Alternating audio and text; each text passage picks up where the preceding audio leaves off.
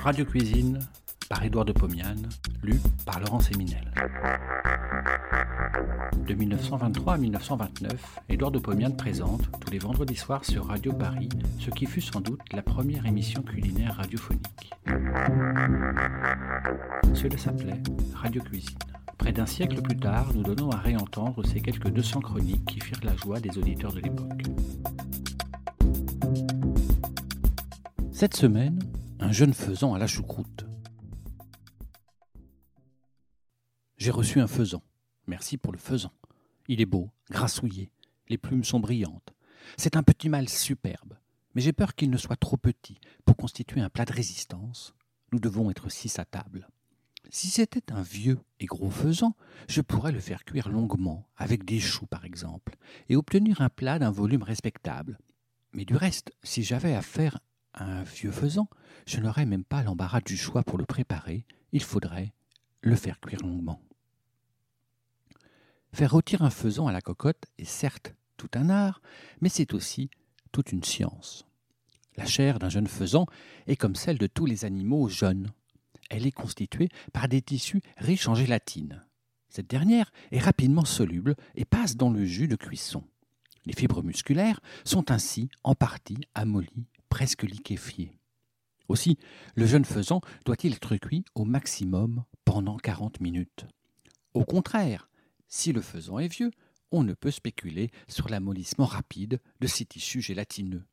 Il faut chauffer et cuire pendant très longtemps de façon à, premièrement, coaguler l'albumine des muscles et, deuxièmement, la peptoniser, c'est-à-dire lui faire subir, sous l'influence de la chaleur prolongée, une véritable digestion. Alors, la viande demi-digérée acquiert une consistance agréable à la dent et au palais. Donc, pas de faisant au chou avec mon jeune animal. Je vais cependant le transformer en plat copieux, en le traitant comme un faisan à rôtir rapidement, tout en l'accompagnant d'une garniture abondante qui nourrira tout le monde. Celle-ci sera de la choucroute, mais attention, il est des lois d'esthétique qui s'appliquent à tous les arts, la gastronomie, la peinture, la musique. En peinture, le fond d'un tableau, d'un portrait par exemple, doit être conçu dans un certain rapport avec le sujet traité. Il doit exister une certaine harmonie de couleurs. Jugez-en sur un Velasquez. En musique, un accompagnement est lié à la mélodie correspondante par des lois de mathématiques presque exactes. En gastronomie, une garniture doit posséder une saveur rappelant, tant soit peu, le goût de l'élément principal du plat. Voici pourquoi, tout en faisant cuire mon volatile d'une part et ma choucroute d'autre part, je mélangerai cette dernière au dernier moment avec le jus de cuisson du faisan. Ce jus servira de liaison gustative entre le faisan et la choucroute. J'ai donc devant moi un faisan, 750 g de choucroute, 125 g de graisse d'oie fondue ou de bon saindoux, 125 g de lard fumé maigre, 200 g de saucisse chipolata, 50 g de beurre, 70 g de crème épaisse, 25 g de baie de genièvre, un verre de vin blanc sec, ainsi que des bardes de lard mince.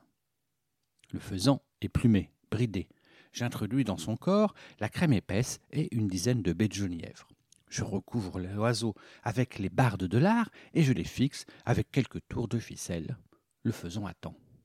Je prends la choucroute et la lave à plusieurs eaux froides dans une bassine, de façon à la débarrasser de la majeure partie de son acidité. Je vide la bassine sur une passoire. Avant d'attendre que toute l'eau s'écoule, je transvase la choucroute dans une cocotte de fonte.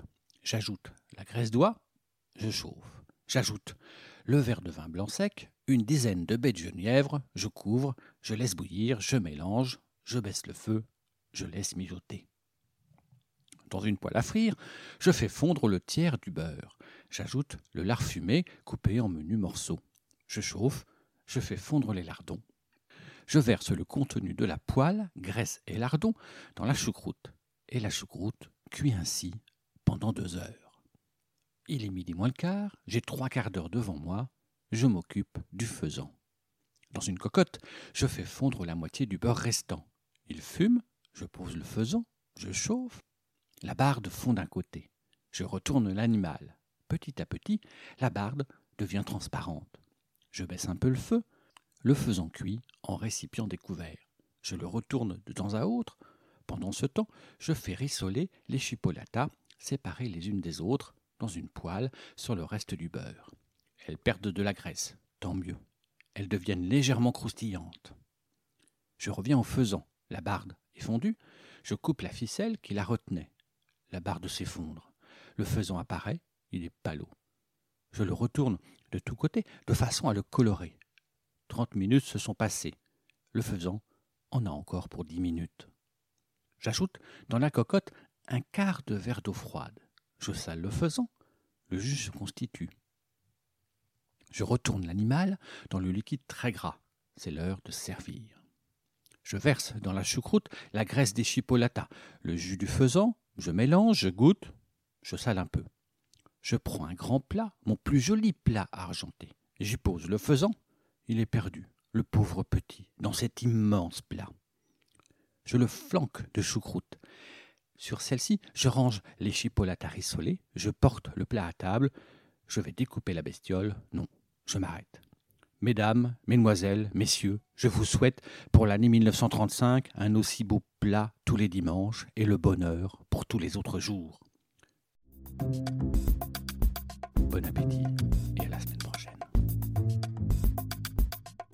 vous avez aimé cet épisode, vous pouvez retrouver toutes les chroniques d'Édouard de Pomian dans les deux volumes de Radio Cuisine, un livre publié chez Menu Fretin et disponible sur www.menufretin.fr.